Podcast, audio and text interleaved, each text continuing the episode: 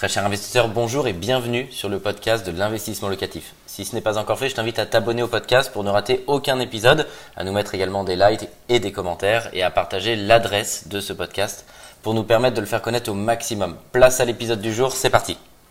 Vous m'avez sollicité cette semaine, promesse tenue, sur comment déterminer le montant des travaux que vous avez empruntés quand vous voulez acheter une opération euh, immobilière. Souvent, euh, qu'est-ce qui se passe? Si vous êtes un investisseur, par exemple débutant, ou que vous êtes seul, bah, vous visitez un projet et puis vous dites ça me plaît, c'est une bonne affaire, c'est à rénover, il y a un super potentiel, euh, faut faire une offre assez rapidement parce que sinon ça va partir. Et souvent, bah, vous n'avez pas le temps de faire passer l'artisan ou ça peut être rapide et du coup vous dites bah, comment à ce moment-là précisément savoir si c'est rentable, pas rentable ou non.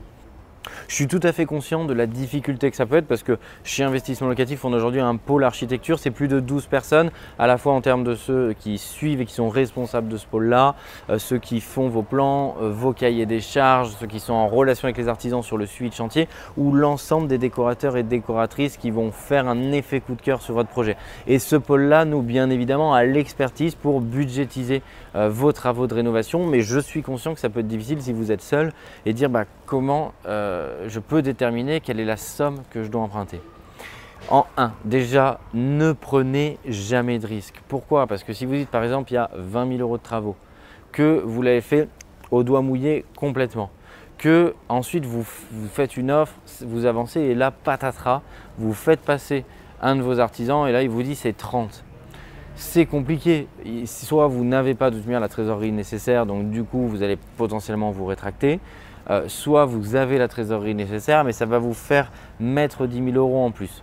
Prenez toujours des marges de sécurité.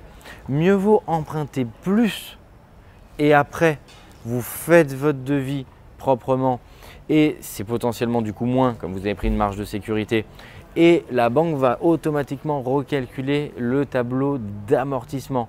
Donc n'hésitez pas à envoyer ou à demander un devis indicatif rapidement de manière à ne pas traîner sur votre compromis et que votre banque puisse, ce que j'appelle, ouvrir une ligne de financement sur les travaux. Et ensuite, vous êtes beaucoup plus confort, vous avez le temps de sélectionner votre artisan, de rédiger tranquillement votre cahier des charges, de comparer les devis, d'indiquer les références matériaux. Et comme vous savez que vous avez par exemple demandé une ligne à 30 ou 35 000 euros, et bien après si vous avez des devis à 20, 25 ou 30, vous avez toute la liberté de choisir avec qui vous voulez travailler et vous ne vous mettez pas en risque financier. J'insiste sur le fait, je n'ai pas la, calculette, je ne suis pas devant le simulateur, mais si dans votre opération, 10 euh, 000 euros de différence que vous empruntez, lissé sur 20 ans, on va parler de quelques euros de différence euh, par mois. C'est faible, euh, c'est mieux ça que de décaisser 10 000 euros de votre poche. On dit souvent cash is king, gardez votre apport personnel au maximum. Donc la banque sur certaines opérations va vous demander de mettre 10-15% euh, d'apport pour un résident, fiscal français, un peu plus pour un expatrié. Ça potentiellement c'est ce que vous avez prévu de mettre en apport personnel. Mais après, ne rajoutez pas euh, pour les travaux parce que potentiellement vous les auriez mal budgétisés.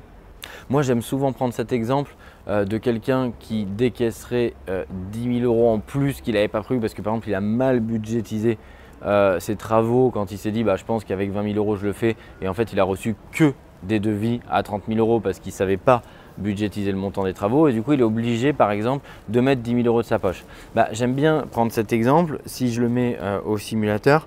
10 000 euros par exemple au moment où je tourne ces vidéos, les taux moyennes, c'est meilleurtaux.com hein, qui le dit, c'est juste pour faire le calcul, 1,60 et 1, 0,36 d'assurance sur 20 ans. Si vous faites votre emprunt immobilier sur 20 ans, c'est 52 euros de différence par mois. Donc après, le calcul, il est tout fait. Est-ce que vous préférez bah, sortir 10 000 euros euh, en plus que vous n'aviez pas prévu, que vous avez dans le compte parce que vous avez mal budgétisé euh, vos travaux? Ou est-ce que vous préférez bah, prendre une mesure euh, conservateur de sécurité, vous l'empruntez, vous n'en aurez peut-être pas besoin. C'est juste de la sécurité. Et si vous en avez besoin, c'est 50 euros par mois sur 20 ans. Tout le monde va préférer cette solution. L'argent, il n'est pas cher. Vous empruntez à 1,60 sur 20 ans. Le coût du crédit, il est très faible. Donc vraiment, ne faites pas des erreurs débutants en budgétisant tout seul dans vos coins vos travaux, en vous trompant et en se disant bah mince, si j'avais eu des fois 10 000, c'est des fois beaucoup en plus. Si vous aviez eu 5 000 euros de plus, bah, vous auriez pu faire ça plus facilement. prenez vraiment des marges de manœuvre.